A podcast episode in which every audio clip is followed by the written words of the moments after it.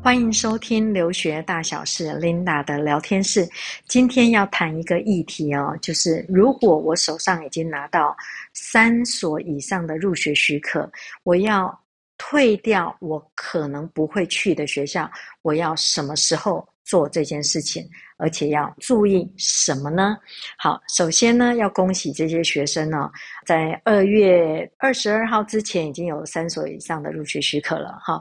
那我们在讲签证的时间点是入学的时间往前推四个月，可以去办签证。所以呢，如果你的科系有可能是理工科，或者是像里面的像 CS 啊，或者是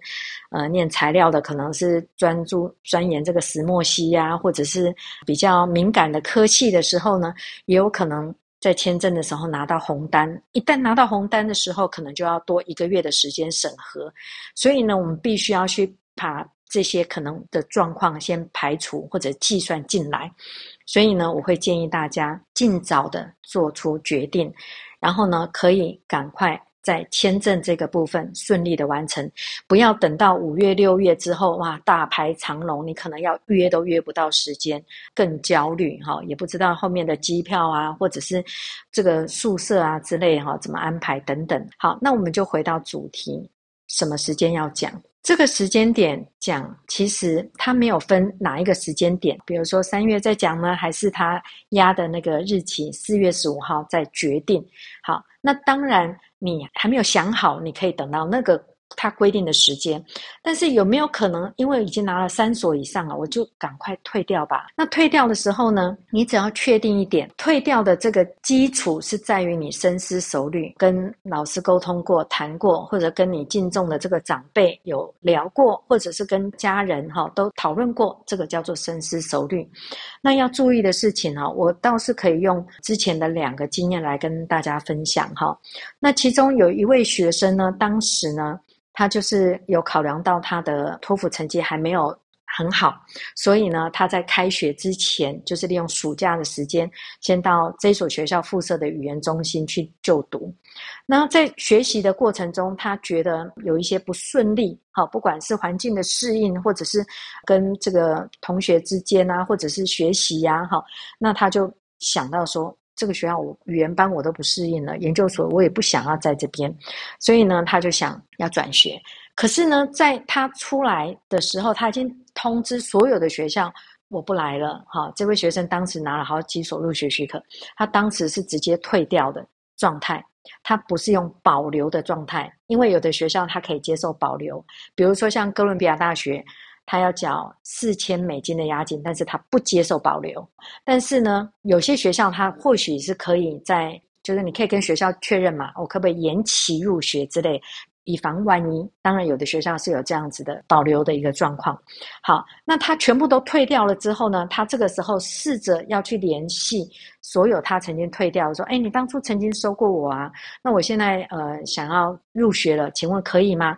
很不幸的哈，那些学校都说，当你退掉的时候，我们就已经把位置给别人了。理由很简单，因为他当时申请的每一所学校都是非常好的学校。那另外有一位学生呢，他的做法是不是出去了之后，他的情况是他已经被接受了，但是学校有一个规定，因为他是一个一位应届毕业的学生，学校有一个但书，你最后 final 的 GPA 要达到多少以上？比如说，我希望我们定一个标准，就是你最后的 overall 的 GPA 要三点三，就这位学生呢，三点二七。结果呢，去跟学校沟通，学校说不行，我们不接受不接受四舍五入，我们就是三点三。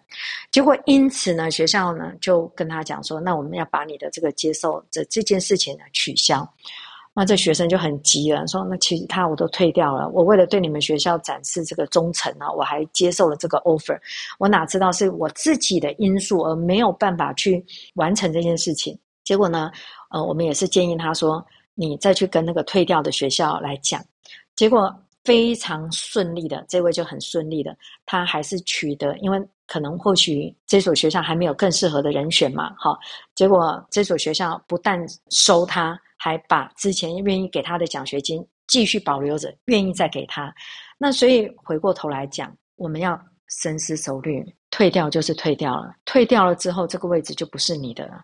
所以呢，在我们的经验里面呢，有一些。大陆的学生哦，他们只要被接受要缴押金，真的是非常遵守学校的规定了。他们不会先去考虑这个学校我可能会去或不去，他就不管他是什么状况，都是先缴钱，因为他觉得这个位置是属于他的。所以呢，学校美国的这边呢，他也有经验呢。为什么那么多人缴这个押金呢？到最后都不来呢？所以。这个上个礼拜我听到四环爸爸，就是我们前几集有一位四环爸爸跟我们分享这个新加坡国立大学的一个一级的这个 podcast，他就跟我分享了一件事，他说，据他知道呢，这个香港大学他的应该不是叫做押金，应该是是缴学费啊，是先缴六十万台币，大等同六十万台币这样钱，所以我觉得他的意思其实就是要去确保说，你如果真的要来，你就缴钱嘛。其实这个又回到我们在做中学的申请也是一样哦。中学的申请，因为它的名额更竞争哈，